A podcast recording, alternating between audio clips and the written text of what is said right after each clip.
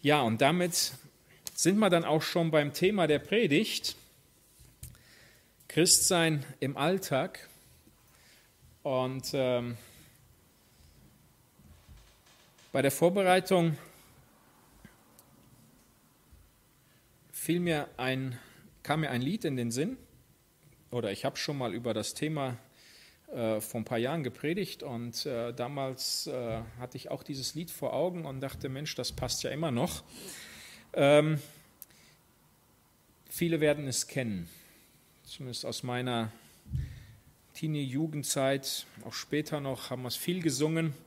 Sei ein lebendiger Fisch. Ich weiß nicht, ob die ganz Jungen das kennen, aber so meine Generation, die wird es, glaube ich, äh, kennen.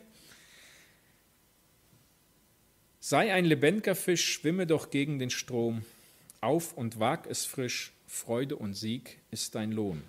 Und dann in den Strophen, nur die toten Fische schwimmen immer mit dem Strom, lassen sich mit allen anderen treiben, haben weder Kraft noch Mut, was anderes zu tun, wollen in der großen Masse bleiben.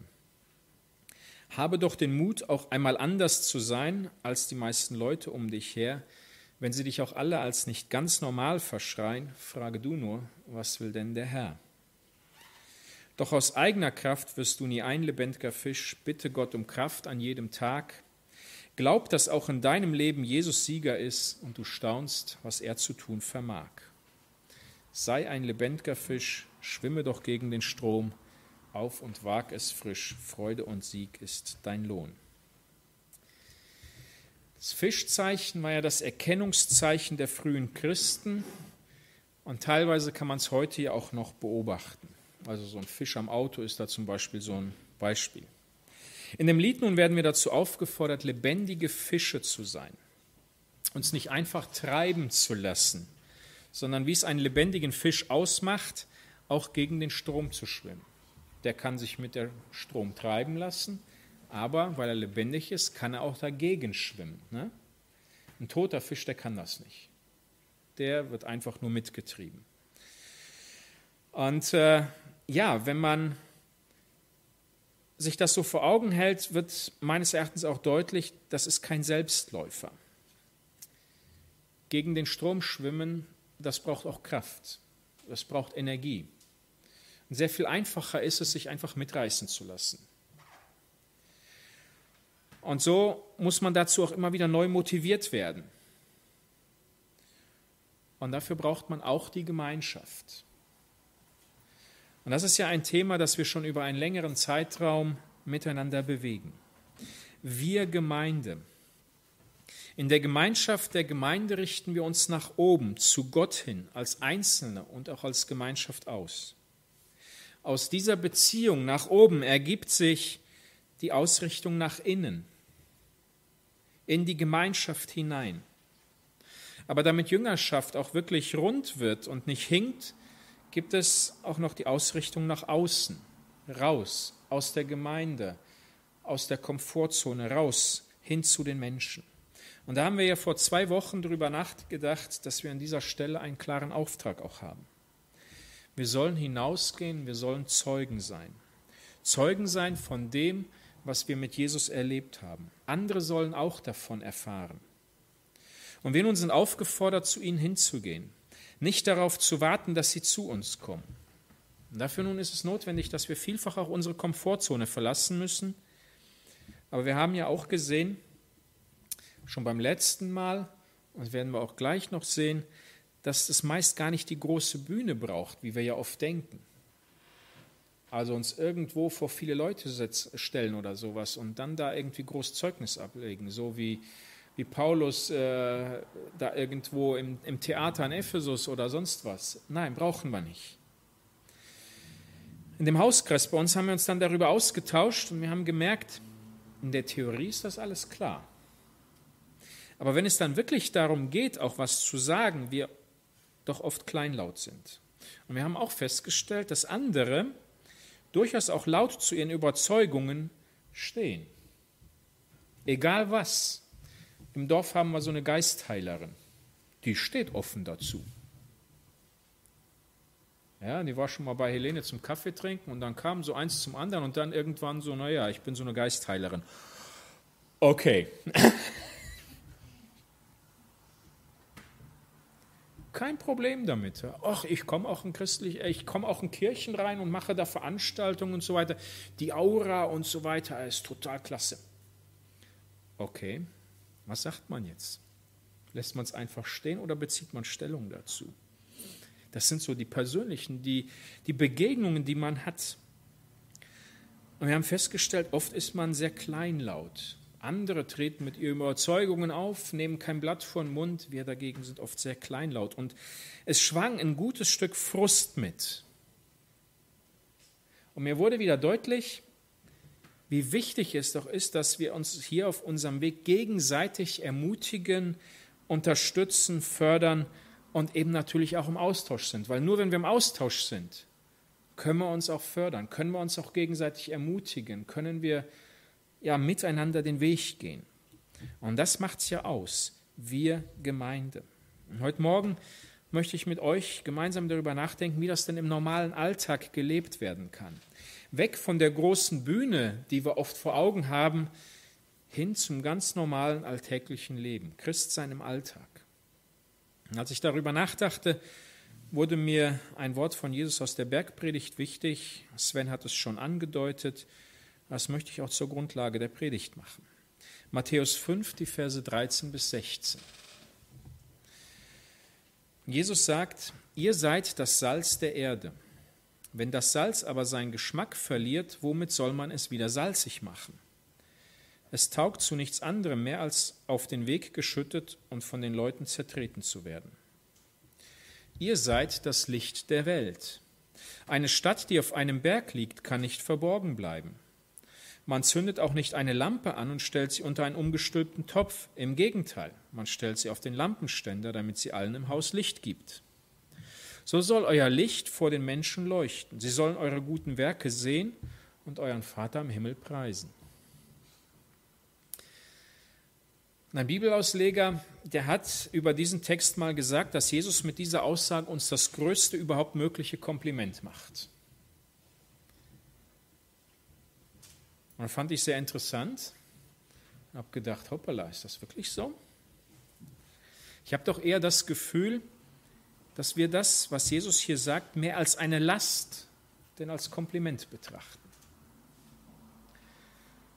Also möchte ich, bevor ich näher auf Salz und Licht zu sprechen komme, erst einmal im Augenmerk auf die Aussage lenken, ihr seid. Und ich glaube, darin steckt ganz, ganz viel drin. Ihr seid, was bedeutet das? Vor einigen Jahren haben wir hier in der Gemeinde das Thema Freiheit in Christus bewegt. Und manch einer, ich habe es nicht mehr gefunden, sonst hätte ich es euch gezeigt, hat vielleicht noch das Lesezeichen da wurde ein Lesezeichen verteilt, wo dann drauf steht, was wir alles in Christus sind. Habe ich es mir damals nicht mitgenommen, weil ich dachte, ich hätte das noch in irgendeinem Buch und wollte das nicht doppelt haben, wie auch immer. Aber es bietet sich an, das in die Bibel zu nehmen oder auf den Nachttisch zu legen oder sowas und sich immer vor Augen zu halten, was bin ich eigentlich in Christus? Und wir sollten uns äh, das war ja nicht nur ein Gottesdienst, sondern wir haben jetzt über mehrere Tage damit befasst. Wir sollten uns dann ja auch gegenseitig zusprechen, was wir in Christus sind. Und das war für manch ein komisch. Ich ein Heiliger, ich ein Erbe, ich ein Priester, ich fühle mich gar nicht so. Ist das wirklich wahr? Ja, das Wort sagt das, aber wer bist du? Wer bin ich? Und bei dieser Frage geht es um unsere Identität. Und bei der Aussage Jesu hier geht es auch um unsere Identität. Und diese nun zu kennen, ist äußerst wichtig, denn nur dann kann man auch entsprechend leben. Aber sind wir uns unserer Identität auch immer bewusst? Kennen wir unsere Identität? Der Gegenspieler Gottes, der Teufel, möchte uns an dieser Stelle schwächen und er hat es nicht gern, dass wir als Christen uns über unsere Identität im Klaren sind. Und vielfach gelingt ihm das auch. Und auch in christlichen Kreisen haben wir häufig ein verzerrtes Denken über uns und über Gott. Wir haben im Rahmen dieser Predigtreihe ja auch über ein Gottesbild nachgedacht. Was für ein Gottesbild haben wir? Wie denken wir über Gott? Und je nachdem, wie dieses Gottesbild aussieht, haben wir dann eben auch keine Klarheit über unsere Identität. Da gibt es auf der einen Seite dann die, für die Christsein eher eine Last ist. Warum die überhaupt Christen sind, das ist dann die Frage. Aber die empfinden das alles eher als eine Last. Gebote und Verbote stehen im Vordergrund. Und Christen sind die meisten von ihnen wahrscheinlich nur aus Angst vor der Hölle. Weil da möchten sie auf gar keinen Fall hin. Aber das ganze Christsein ist auch irgendwie sehr unbequem und es knirscht und äh, schwer. Von Freiheit keine Spur. Das ist eher so eine Lebenshaltung wie Kopf zwischen die Schultern, nach unten gebeugt und sich irgendwie so durchs Leben lavieren. Hoffentlich geht am Ende alles gut. Und auf der anderen Seite gibt es dann aber auch die, die ihr Leben sehr frei gestalten. Von Last keine Spur, von Ernsthaftigkeit aber auch nicht. Da steht die Liebe Gottes im Vordergrund und diese Liebe, die ist so groß, die lässt auch fünf schon mal gerade sein, die kennt keine Strafe und kein Gericht. Am Ende wird alles gut.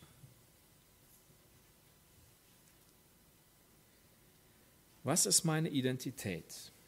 Bin ich mir darüber im Klaren? Erfolgt daraus natürlich auch meine Aufgabe. Doch wenn ich weiß, wer ich bin, wenn ich weiß, wer ich bin, dann kann ich den Kopf heben, die Brust rausstrecken und aufrecht aufstehen. Da muss ich mich nicht irgendwo verstecken. Denn ich bin ein Kind Gottes. Ich gehöre zur Familie Gottes. Ich bin Königskind. Und wenn Jesus nun sagt, ihr seid, geht es um genau diese Identität. Wir überlesen diese Aussage dagegen oft und schreiten sofort zur Aufgabe und bleiben dann beim Salz und beim Licht hängen. Wo das ihr seid, wo es um unsere Identität geht, das überlesen wir. Eine Aufgabe losgelöst von der Identität zu betrachten, wird dann in der Tat eine Last. Doch unsere Aufgabe beruht auf dem, was wir sind, nämlich Königskinder. Und als diese sind wir Repräsentanten unseres großen Gottes, wie Jesus hier deutlich macht. Wir weisen mit unserem Leben auf ihn hin. Mit unserem Verhalten, mit unserem Reden, mit unseren Taten. Und das tun wir immer, 24 Stunden, sieben Tage, 52 Wochen.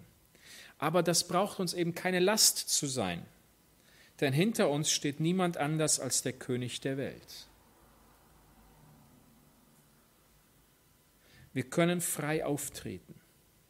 Und wie diese Repräsentanz aussieht, das beschreibt Jesus dann in dem Text hier mit den Bildern von Salz und Licht. Ihr seid das Salz der Erde. Was ist Salz? Was bewirkt Salz? Der erste Gedanke geht an dieser Stelle bei sicher allen in die Küche. Darüber hinaus kennen wir Salz auch aus dem Winter, der uns in einigen Monaten hier ans Haus steht. Da soll das Salz dann für gute Straßenverhältnisse sorgen. Aber Jesus hat wohl auch eher das Salz in der Küche vor Augen gehabt. Salz fehlt in keiner unserer Küchen. Feines Salz, grobes Salz. Salz gibt es ja in unterschiedlichsten Sorten und wird auch so genutzt. Andere Gewürze werden nicht in der Häufigkeit verwendet wie Salz. Ohne Salz schmeckt es einfach nicht. Und zu wenig Salz schmeckt auch nicht. Zu viel ist auch kritisch.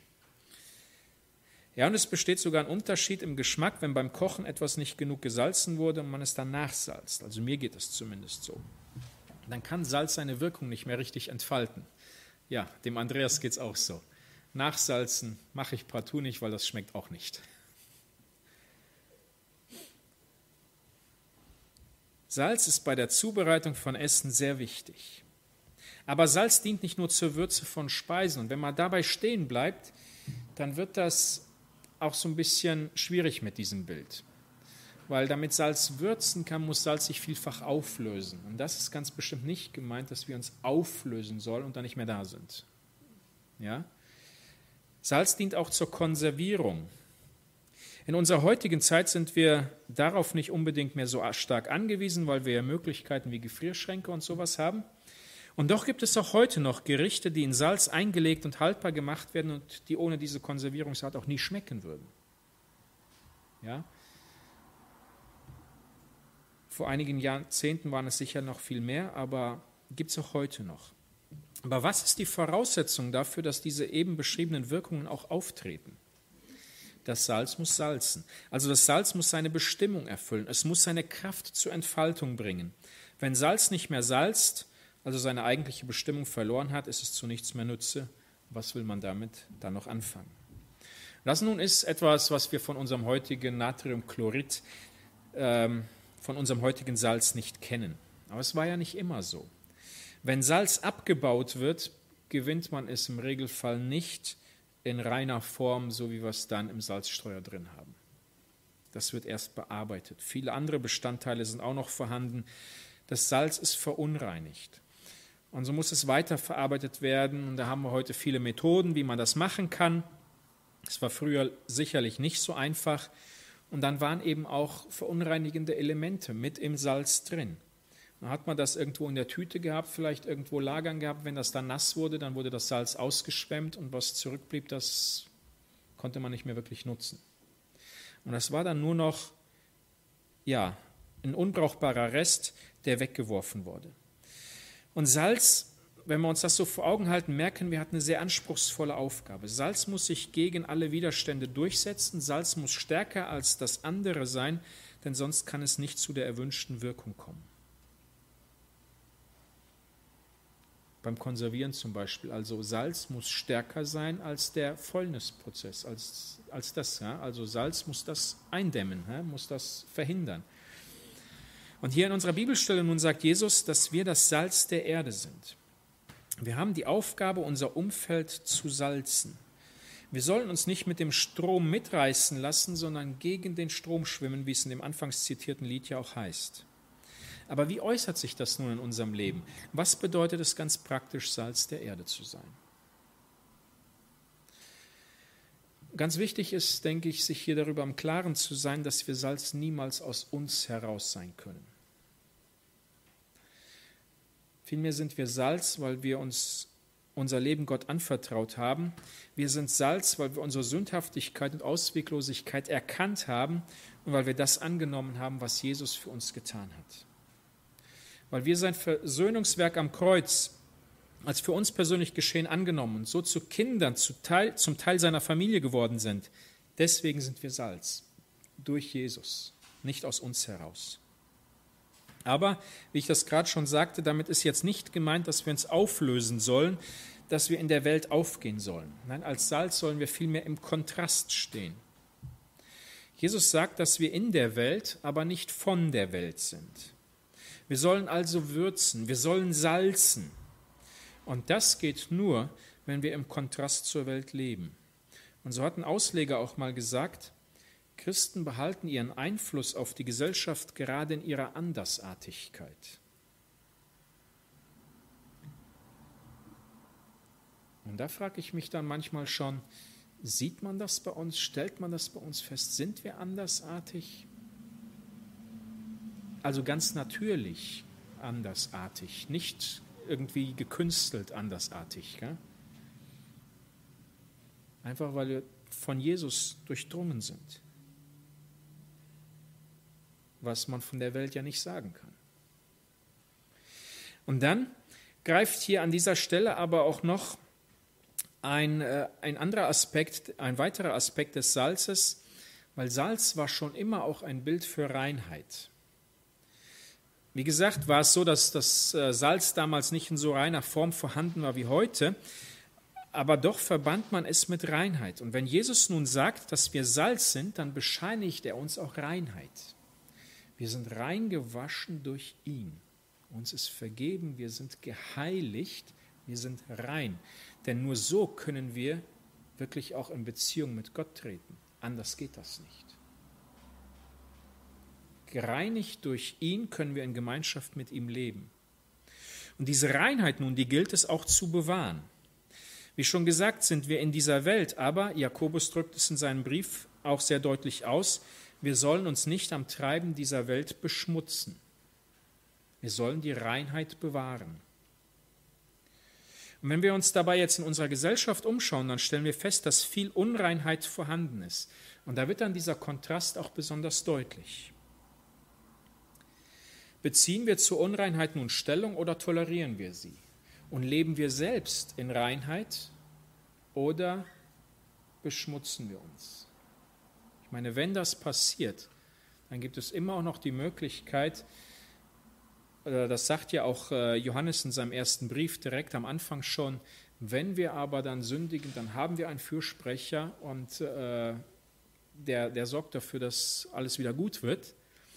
Aber er sagt auch, als Christen sündigen, also gewohnheitsmäßig sündigen, das funktioniert nicht. Reinheit, da kann man sich ja einiges nennen, Reinheit, Unreinheit. Hm? und wo wir mitleben können oder eben auch im Kontrast dagegen sein können. Und habe mir so ein paar Dinge mal aufgeschrieben. Wenn wir darüber so nachdenken, dann werden wir merken, da ist vieles auch in der christlichen Welt mittlerweile völlig normal. Aber ist es das vom Wort Gottes auch? Und sollen wir da vielleicht wieder zurück zum Wort Gottes gehen oder einfach weitermachen? Klatsch und Tratsch, sind wir dabei? Beim Lästern machen wir mit? Schwarzarbeit, ein normaler Zuverdienst oder im Umkehrschluss eine günstigere Handwerkerleistung zu unserem Vorteil? Stellungnahmen oder auch selber Leben zu Themen wie Sex vor der Ehe, Scheidung, Wiederheirat, Abtreibung, Ehe für alle, Zusammenleben ohne Trauschein von jungen wie auch alten Leuten. Und wenn wir über diese Dinge so nachdenken, dann stellen wir fest, das sind alles Dinge in unserem alltäglichen Umfeld. Nicht groß weit weg von uns, sondern das tangiert uns alle in irgendeiner Art und Weise. Leben wir selber in dieser Reinheit, die Jesus uns bescheinigt? Und beziehen wir Stellung oder tun wir es nicht? Leben wir als Vorbild an dieser Stelle? Und wir müssen hier oft gar nicht große Reden halten. An der Stelle fand ich auch in der vorletzten Ausgabe von Christsein heute, das ist ja die Zeitschrift des Bundes Freie Evangelischer Gemeinden, einen Artikel mit dem Titel Warum Christen auf der Autobahn nicht rasen. Sehr interessant. Also wer Interesse hat, ich kann ihn abfotografieren und mal rüberschicken. Da wurden auch noch andere Gründe genannt, aber unsere Vorbildfunktion eben auch. Salz sein. Reinheit nun fällt auf und führt in der Folge dann sicher auch schon mal dazu, dass wir anecken. Das ist aber auch eine Wirkung des Salzes, sonst ist es wertlos. Wir sind nicht dazu berufen, den Menschen Honig um den Mund zu schmieren, sondern wir sind dazu berufen, zu salzen. Und das beißt eben auch schon mal. Und da hat Martin Luther gesagt, soll man salzen, so muss es beißen. Ob sie uns gleich beißig schelten, so wissen wir, dass es so sein soll. Und Christus solches befohlen hat und will, dass das Salz scharf sei und getost beiße. Willst du das Evangelium predigen und den Leuten helfen, so musst du auch scharf sein und Salz in die Wunden reiben, das ist das Widerspiel anzeigen und strafen, wo es nicht geht. Das rechte Salz ist die rechte Auslegung der Schrift. Dadurch man alle Welt strafen soll und nichts denn allein den einigen Glauben an Christum gelten lassen. Salz kann da wirklich eben auch schmerzhaft sein. Aber Salz hat nicht nur diese schmerzhafte Wirkung, die Luther hier hervorhebt, sondern Salz macht auch durstig. Da wird ein Verlangen geweckt. Man möchte mehr haben. Nicht mehr Salz, sondern was anderes, das den Durst stillt. Und das sind doch Anknüpfungspunkte, die wir nutzen sollten, denn wir kennen die Quelle des lebendigen Wassers. Wir kennen Jesus, der von sich selbst sagt in Johannes 7, wenn jemand Durst hat, soll er zu mir kommen und trinken. Wenn jemand an mich glaubt, werden Ströme von lebendigem Wasser aus seinem Innern fließen, so wie es die Schrift sagt. Jesus ist die Quelle des lebendigen Wassers. Wir kennen ihn. Wir haben das lebendige Wasser von ihm bezogen und geben es durch uns auch weiter. Eine Quelle ist da auch wieder ein sehr gutes Beispiel ne? Für Reinheit, aber eine Quelle kann auch verunreinigt werden. Und vieles, was dann so im Laufe der Zeit in dem Gewässer in dem Bach, in dem Fluss dann ist, das kommt dann so im Laufe der Zeit da rein. Aber manches, manche Verunreinigung hat auch die Ursache in der Quelle. Wenn die nicht sauber gehalten wird, kann da weiter hinten kein sauberes Wasser kommen. Ja? Die Quelle ist rein. Das, was in uns reinkommt von Jesus, das ist rein. Was fließt durch uns heraus? Das kann schon mal verunreinigt sein. Deswegen ist es so wichtig, dass wir uns das immer wieder auch vor Augen halten. Ihr seid das Salz der Erde. Ein englischer Prediger hat an dieser Stelle einmal gesagt, die Herrlichkeit des Evangeliums ist eben, dass je völliger die Gemeinde Jesu sich von der Welt abhebt, sie dann auch die größte Anziehungskraft auf die Welt ausübt. Dann erst ist die Welt bereit, auf ihre Botschaft zu hören, obwohl sie ihre Botschaft zunächst hassen mag. Ihr seid das Salz der Erde. Aber nicht nur das, sondern auch, ihr seid das Licht der Welt. Jesus sagt, ihr seid das Licht der Welt. Eine Stadt, die auf einem Berg liegt, kann nicht verborgen bleiben. Man zündet auch nicht eine Lampe an und stellt sie unter einen umgestülpten Topf. Im Gegenteil, man stellt sie auf den Lampenständer, damit sie allen im Haus Licht gibt. So soll euer Licht vor den Menschen leuchten. Sie sollen eure guten Werke sehen und euren Vater im Himmel preisen. Licht. Jetzt wird es abends ja wieder früher dunkel und wir müssen das Licht anmachen, wenn wir nicht im Dunkeln sitzen wollen. Licht, etwas sehr Wertvolles und Wichtiges. Licht vertreibt die Dunkelheit. Licht gibt das Gefühl der Sicherheit. Im Licht weiß man, wo man hintritt. Im Licht kann man sich frei bewegen und da ist Orientierung möglich. Ansonsten ist das, wie Sven sagt, das die erste Wanderung, die war dann wirklich nicht nur auf Wegen bei dem Feuerabend. Wir haben dann immer so ein bisschen gefrotzelt, ah, das hat Patrick bestimmt ausgesucht, so querfeld ein. Weiß ich nicht, ob er es gemacht hat, aber das liebt er auch so. Ähm, ja, wenn man einfach nur auf dem Weg unterwegs ist, dann geht das vielleicht auch im Dunkeln. Aber wenn man dann irgendwo querfeldein ist, dann braucht man Licht.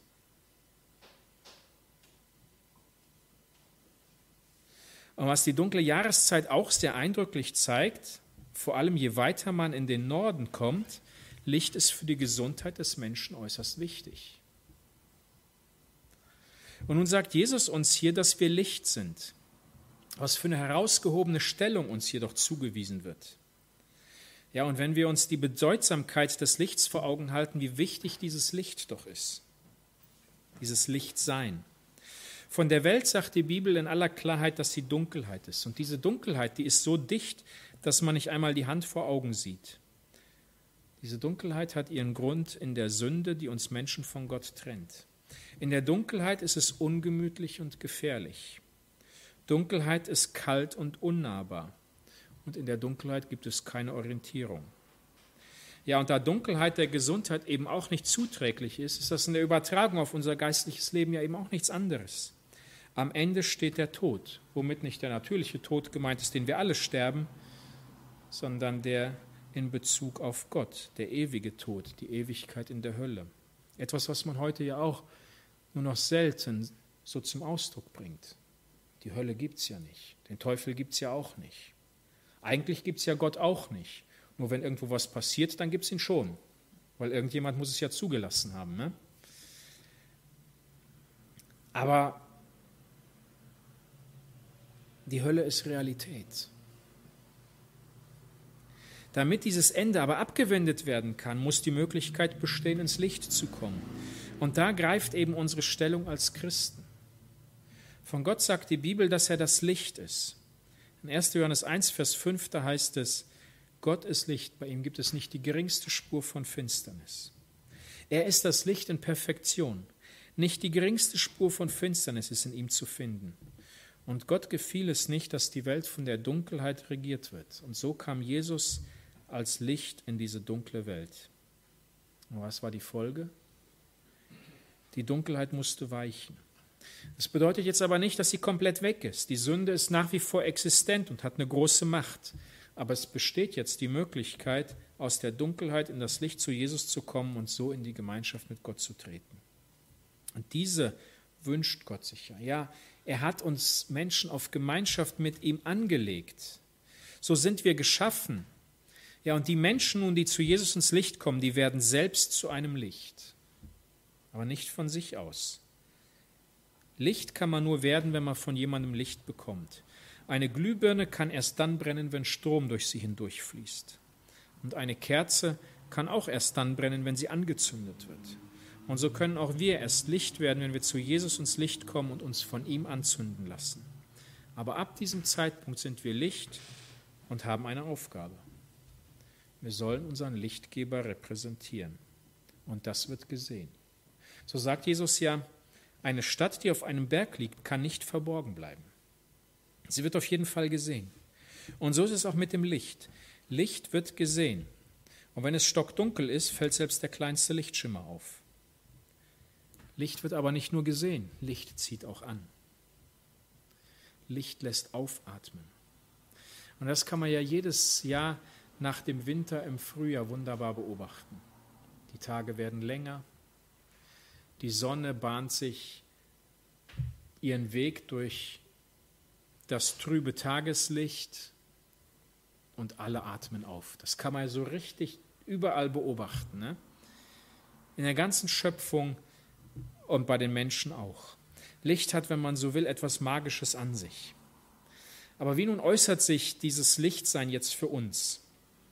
Und da spricht Jesus in Vers 16 von guten Werken. Er sagt, so soll euer Licht vor den Menschen leuchten, sie sollen eure guten Werke sehen und euren Vater am Himmel preisen. Licht erreicht seine Bestimmung erst dann, wenn es leuchtet und wenn es gesehen wird. Und wie das geschieht, zeigt Jesus hier eben anhand der guten Werke. Gute Werke haben immer unsere Nächsten im Blickfeld. Gute Werke dienen anderen Menschen. Um aber gute Werke tun zu können, müssen wir uns folglich von uns persönlich ab und anderen zuwenden. Wir drehen uns oft ja aber nur um uns selbst. Das muss natürlich unterbrochen werden. Hin zu den anderen. Wir können uns dann nicht mehr nur um uns selbst drehen. Andere Menschen müssen unser Blickfeld rücken. Und so hat unser Leben ja auch eine klare Ausrichtung zu nehmen, nach außen. Das ist unser Auftrag.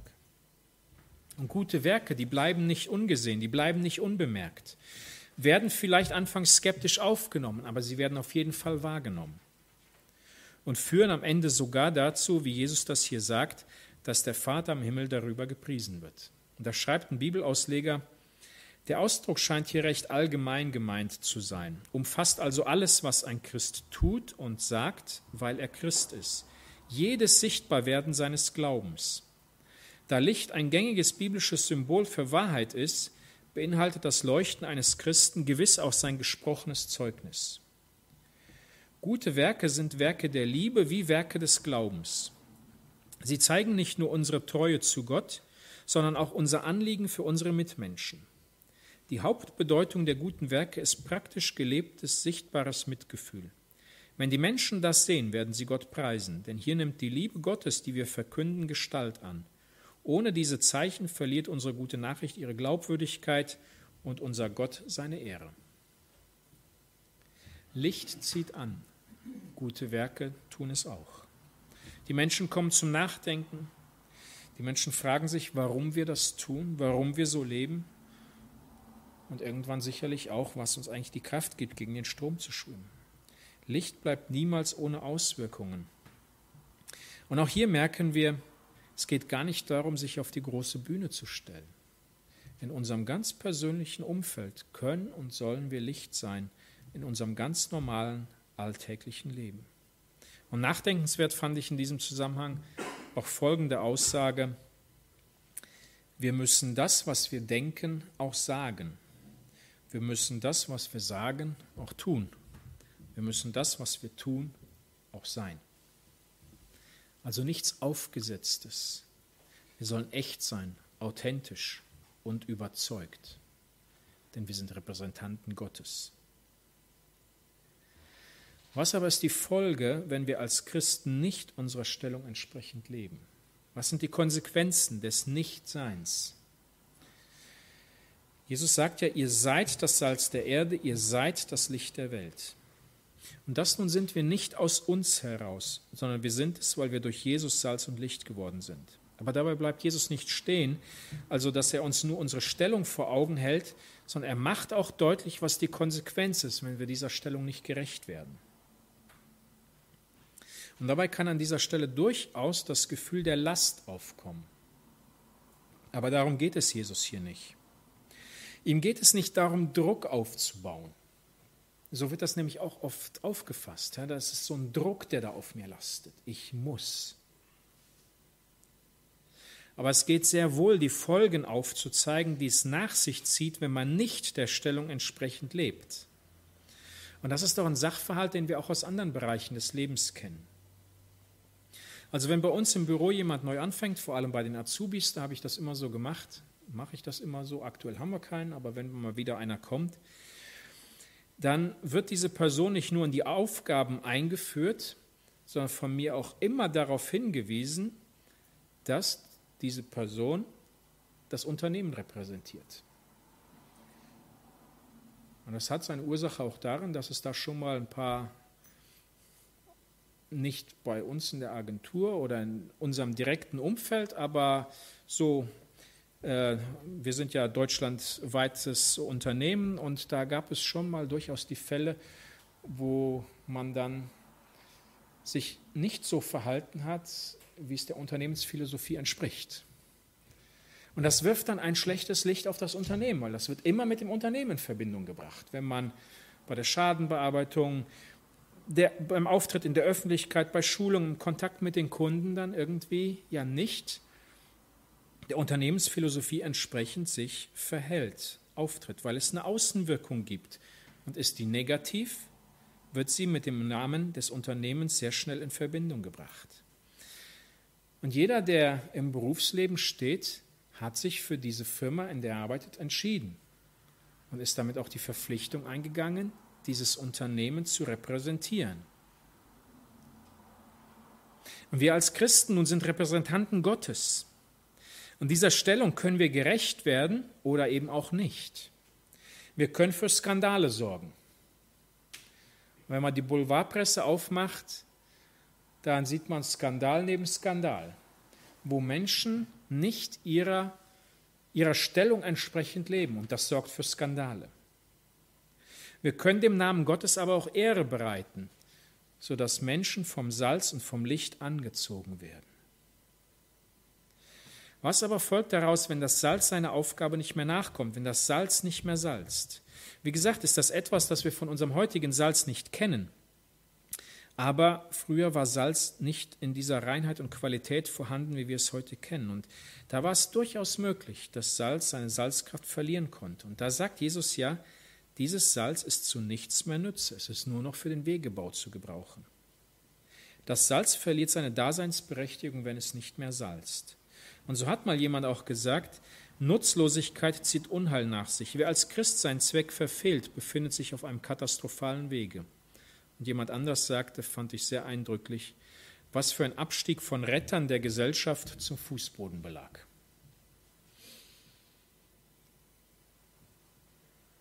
Das ist, wie Paulus im ersten Korintherbrief sagt, wo er dieses Bild anführt, da ist ein Grund gelegt und auf diesen Grund wird jetzt gebaut.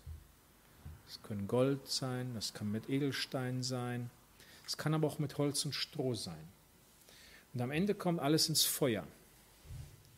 Und das Feuer wird dann zeigen, was hat Bestand. Gerettet gerade so durchs Feuer hindurch, aber alles ist verbrannt. Oder doch mit einem mit Bestand, dass wir bestehen bleiben. Licht will gesehen werden. Salz muss salzen. Licht hat die Aufgabe, die Dunkelheit zu erhellen. Wir dagegen geben uns oft mit Dämmerlicht zufrieden. Ist ja auch ein Licht. He? Aber Dämmerlicht, nichts Halbes, nichts Ganzes. Aber wir dunkeln oft ab, denn das ist gemütlicher. Dabei kann man zwar gewisse Dinge nicht mehr machen, wie zum Beispiel lesen und die Konturen sieht man auch nicht mehr scharf, aber ist ja nicht weiter schlimm. Doch, denn die Aufgabe des Lichts ist eine andere. Und ganz ehrlich, ich finde es auch immer ganz schrecklich, wenn man auch in Gottesdiensten den Raum abdunkelt. Dann stand ich schon vorne auf der Kanzel und was habe ich gesehen? nur noch einen mich blendenden Strahler, weil ich ins Licht gesetzt werden sollte. Aber ich habe nichts gesehen. Und die im Raum konnten auch nichts sehen. Die konnten mich zwar sehen, aber die konnten ihre Bibel nicht nutzen, die konnten sich keine Notizen machen, die konnten die Leute um sich herum auch nicht wahrnehmen. Ganz schrecklich. Also mir geht das so. Ich fühle mich da nicht wohl. Wir sind Kinder des Lichts und das sollte sich zeigen. Nun gibt es sicherlich Situationen, wo das angebracht ist, aber im Allgemeinen, man zündet auch nicht eine Lampe an, sagt Jesus, und stellt sie unter einen umgestülpten Topf. Im Gegenteil, man stellt sie auf den Lampenständer, damit sie allen im Haus Licht gibt. Das ist die Aufgabe des Lichts. Und Dietrich Bonhoeffer sagt hierzu, Flucht in die Unsichtbarkeit ist Verleugnung des Rufes. Gemeinde Jesu, die unsichtbare Gemeinde sein will, ist keine nachfolgende Gemeinde mehr. Und in ähnlicher Weise sagt es auch jemand anders, geheime Nachfolge gibt es nicht. Denn entweder gefährdet die Geheimhaltung die Nachfolge oder aber die Nachfolge macht Geheimhaltung unmöglich. Christentum, das nur bis zur Kirchentür reicht, nützt nicht allzu viel. Es sollte überall in unserem Alltagsleben sichtbar werden. Und so fordert Jesus uns genau dazu hier auf. Lasst euer Licht leuchten, versteckt es nicht. Wir sind Repräsentanten unseres Herrn. Wir repräsentieren den König der Könige, den Herrn der Herren. Wir repräsentieren ihn aber nicht nur, wir sind auch seine Kinder. Unsere Identität ist in ihm begründet. Und aufgrund dessen können wir aufrecht auftreten mit Überzeugung. Und da sollte es eigentlich ganz natürlich sein, unserer Identität entsprechend unser Leben zu gestalten. Aber wir stellen eben auch fest, es ist nicht unbedingt ein Selbstläufer und so brauchen wir einander. Und so hat Gott uns auch bewusst in Gemeinschaft gestellt. Er hätte das ja auch so machen können, dass jeder selbst so sein, ganz persönlich sein Leben als Christ leben kann. Nein, Gott hat bewusst gewollt, dass die Gemeinde entsteht, dass die Erlösten, dass die Versöhnten sich in der Gemeinschaft zusammenfinden, dass sie sich in der Gemeinschaft gegenseitig unterstützen können, gemeinsam auftreten können. Wir brauchen einander, wir sind gemeinsam unterwegs. Und in dieser Gemeinschaft können wir uns gegenseitig ermutigen, unterstützen und fördern. Können wir voreinander auch Rechenschaft ablegen. Immer in dem Wissen, wir sind nicht auf uns allein gestellt. Und das ist ja oft so das Gefühl, ich stehe so alleine da. Nein. Mir geht es ganz oft so, dass ich da auch meine Schwierigkeiten habe. Dass ich auch nicht Salz bin, wo ich Salz hätte sein müssen. Dass ich nicht Licht bin, wo ich leuchten sollte. Geht mir oft so bin hier kein Heiliger, der, ich bin ein Heiliger, das sagt das Wort Gottes. Aber jetzt nicht in unserem Sinne so, der, ja, der den Bodenkontakt verloren hat und der nicht weiß, wie das alles äh, anderen vielleicht auch geht.